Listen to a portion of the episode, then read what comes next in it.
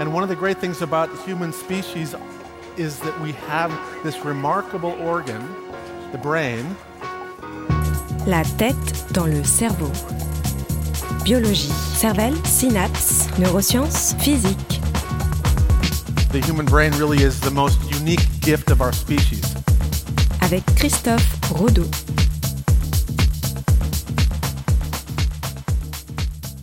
Tu partages peut-être l'idée que écouter de la musique classique permet de mieux se concentrer, dans certains cas de mieux en prendre, de mieux apprendre et dans des conditions très précises d'augmenter tes capacités intellectuelles. Mais à ton avis, est-ce que tout ça est très scientifique? Bon, ça fait quelques chroniques qu'on fait ensemble. J'aurais, au début, j'aurais dit peut-être oui, mais là maintenant, j'ai envie de dire non. Eh ben, figu- figure-toi que c'est réellement scientifique. Cette Ah. idée, elle prend euh, en grande partie naissance dans une étude réalisée en 1993 par des chercheurs américains publiée dans la très prestigieuse revue scientifique Nature. Dans leur étude, les scientifiques ont fait passer une expérience très simple à des Mhm. volontaires. L'expérience était découpée en deux parties. Dans une première partie qui était une, une préparation de 10 minutes, il y avait trois groupes. Le premier groupe avait pendant ces 10 minutes un moment de silence, le deuxième groupe avait un moment de méditation et le troisième groupe écoutait le morceau que l'on a actuellement en fond. Ce morceau euh, se nomme Sonate pour deux pianos en ré majeur d'un certain Wolfgang Amadeus Mozart. Ouais, ça me parle. À la suite de cette période de préparation de 10 minutes, tous les participants passaient à la deuxième partie de l'expérience qui était une succession de tests ayant pour but d'évaluer leur intelligence. Ouais. Et là, les résultats sont hallucinants. Ah bon 10 minutes de Mozart avant de passer des tests d'intelligence permet de faire gagner près de 10 points de quotient intellectuel. 10 points de QI. C'est réellement impressionnant. Ouais. Tellement impressionnant que ce que l'on nomme l'effet Mozart va profondément marquer l'époque et la société. Mhm. Je t'ai dit que c'était aux États-Unis. Très peu de temps après l'étude, des gouverneurs vont créer des programmes pour que chaque nouveau-né ait un CD de Mozart à la naissance. Quelques années après, les CD de musique classique vont être envoyés massivement dans les hôpitaux américains. Et de nos jours, il est, il est fréquent de retrouver des CD de Mozart à destination spécifique des bébés, Ah ouais. dans certains kits de naissance ou dans les grands magasins. Sauf que l'effet Mozart est bidon. Il y a trois gros problèmes avec cet effet Mozart. Premier gros problème, les résultats de l'étude américaine ont été totalement sortis de leur contexte et ils ont été déformés.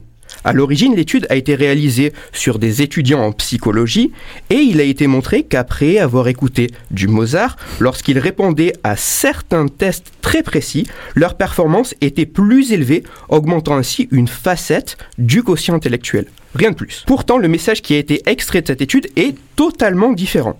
Il a été retenu qu'écouter du Mozart rend plus intelligent et on a extrapolé en disant que ben, exposer des bébés à cette musique augmenterait leur intelligence. En d'autres mots, ça en ferait des génies. Ce que l'étude n'a jamais établi. Deuxième problème, cette étude a de très sérieux soucis méthodologiques. Même si on oublie que on part d'une conversion à des réussites à des tests pour finalement aboutir à des points de QI qui est très critiquable, le gros souci vient du fait qu'il n'y a pas eu assez de participants pour avoir des résultats qui sont solides. C'est un peu comme euh, pour les sondages. Pour que les résultats reflètent une certaine réalité, il faut interroger un grand nombre de personnes correctement sélectionnées, sans quoi les résultats n'ont pas vraiment de valeur. Et c'est exactement le cas de cette étude. Pas assez de participants.